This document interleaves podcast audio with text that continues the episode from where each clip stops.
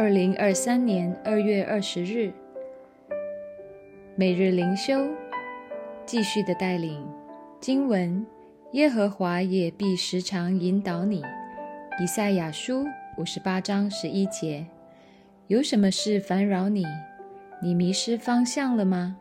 你是否现在如迷宫般的黑暗森林，找不到出路？安静站着。看看上帝如何为你施行拯救。若你向他呼求，他必指引你的路。每天都有不同的遭遇，想到上帝会不断的带领我们，这是多么甘甜。若我们选择求助于一般属血气的人，我们就得不到上帝的带领。但我们若弃绝自我的私意，上帝就会每天每时每刻。一步一步的带领我。若我愿意真正委身于上帝，他就会一生一世的带领我们，叫我们永不迷失。但这应许的前一节，你要向饥饿的人发怜悯的心，提醒我们，上帝是向这样的人守约施慈爱。我们必须乐于舍去，不是施点小惠而已。乃是己之所欲，施之于人，愿意慷慨给予。若我们向有需要的人适时伸援手，上帝他必看顾我们的需要，且时时引领我们。那欺压善良的不义者，耶稣没法带领他；只有那些心地纯良、乐善好施的，耶稣必带领他们奔走天路。永不迷失，四不真信心的支票簿。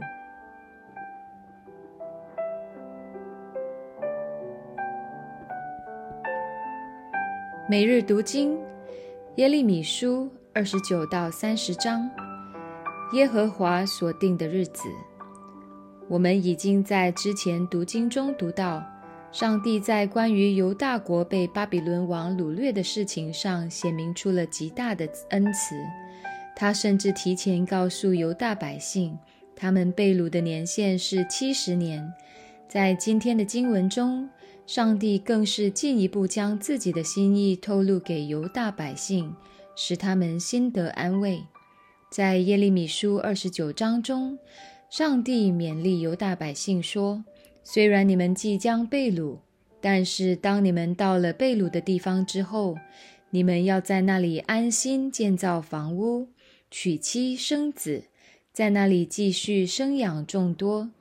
耶利米书二十九章六节，创世纪中的命令在这里继续得到延伸。接下来，上帝吩咐他们说：“你们要为那城求平安，为那城祷告耶和华。”因为那城得平安，你们也随着得平安。这一段教导带给我们一个非常特别的命令。按照世人一般性的认识，我们是以牙还牙，以眼还眼。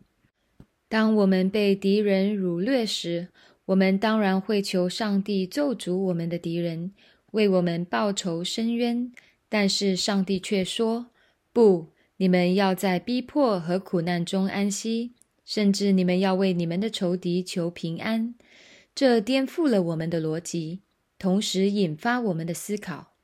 在诗篇四十六篇中说：“你们要安静，知道我是上帝。”一个人如何在逼迫与患难中真正安息呢？除非他的心中非常坚定的确认，上帝仍在掌权。不仅如此，上帝说。你们要为你们的仇敌和你们被掳之地求平安，因为当那地得平安的时候，你们也随着得平安。这对于今天的教会有极大帮助和提醒。那些正在独裁政权下受到逼迫和威胁的教会，常常被描述为是被掳到巴比伦的教会。他们遭受不公平的待遇，被欺压，被打散。甚至被带到当权者面前受羞辱，被下到监狱里受冤屈。不仅如此，那些虽然在民主国家治下，却对执政党感到不满，认为教会正在遭受堕落世界观和价值观冲击的教会，其实也有类似的感受。虽然他们的肉身没有受到逼迫，但是来自精神上的压力也使他们有一种被掳到巴比伦的感觉。从整个宏观的视角看，在末日的拯救完全到来之前，全地都仍然暂时伏在恶者的手下。我们暂时忽略已然未然的张力来思考这个问题。这样看来。在末世处于各样逼迫中的教会，应该如何向上帝祷告呢？上帝给我们一个重要的提醒，就是无论我们走到哪里，都应该为我们所处的环境向上帝祷告。首先，基督徒应当成为和平与福音的使者，无论走到哪里，他们都应该将上帝天国的福音。就是那因着耶稣基督的十字架而能够为全地带来永恒安息的福音传给万民，无论走到哪里，生活在什么样的政权下，他们都应该成为和平福音的使者。第二，基督徒应当成为祷告的勇士，在祷告中，他们为他们所居住的城市守望祷告。哪怕这座城市正在逼迫他们，甚至使他们无家可归。第三，基督徒应当顺服上帝的带领，并在他的带领中安息。这种安息并不是指我们就与邪恶同流合污，或是与邪恶彼此认同。这种安息的背后，乃是表明我们有一个真实且永恒的盼望。我们相信上帝始终在掌权。并且我们坦然等候他救赎的日子临到。进入到第三十章，那个日子就临到了。你可以想象，在一篇充满了被掳与亡国的灾难性预言中，上帝竟说：“我向你们所怀的意念是赐平安的意念，不是降灾祸的意念，要叫你们幕后有指望。”耶利米书二十九章十一节，诚实的说。受压迫的犹大百姓需要巨大的信心才能够接受这预言，但是与此同时，我们也看见上帝对他子民的心意始终充满了慈爱和怜悯。他不忍心让自己的百姓受苦，却因为公义的缘故必须领他们受苦，于是他精心保护他们，使他们不至于绝望。到了三十章。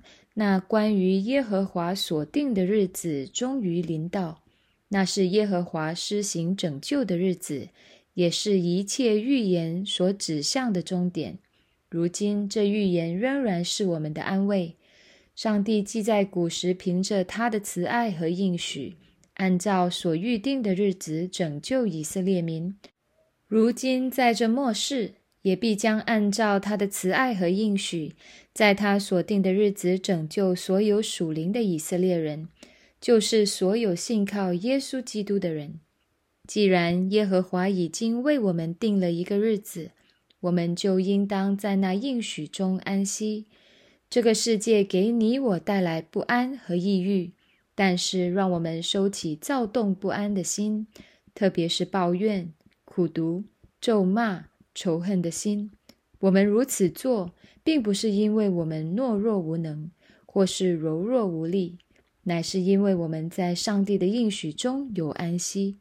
我们为我们的环境代求，不是因为我们认同这个环境，或是我们惧怕邪恶的执政者，而是因为我们顺服上帝的教导。我们相信我们在天上的君王永远掌权。并要将一切福分按照他的旨意加添给我们。看哪，耶和华所定的日子正在来临，耶和华所定的日子也必然来临。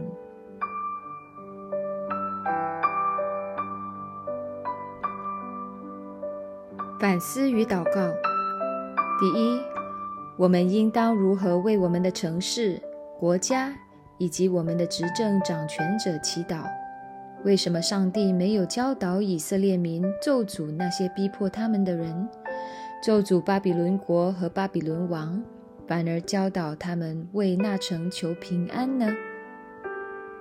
第二，耶和华所定的日子是什么样的日子？这个日子指向了那些未来将要成就的事情。